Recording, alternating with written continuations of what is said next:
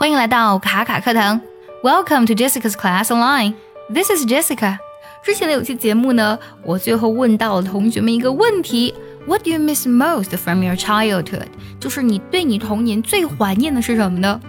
我们很多卡粉呢都有留言跟卡卡老师说，怀念小时候的零食，怀念小时候放假肆无忌惮的玩。今天节目呢，我们来分享一下很多国外网友他们对于童年最最怀念的事情。One school holidays. 2. Hot summers.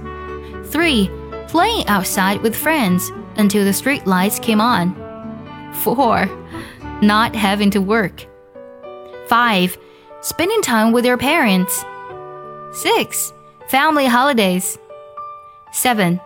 Going on the swings. 8. Having someone else cook your meals. 9 weekends with no errands or chores to do. 10. Having someone else wash your clothes. 11. Celebrating your birthday as child. 12. Having a friend around to play or for tea. 13. Other people's birthday parties. 14. Getting money from the tooth fairy. 15. Pocket money.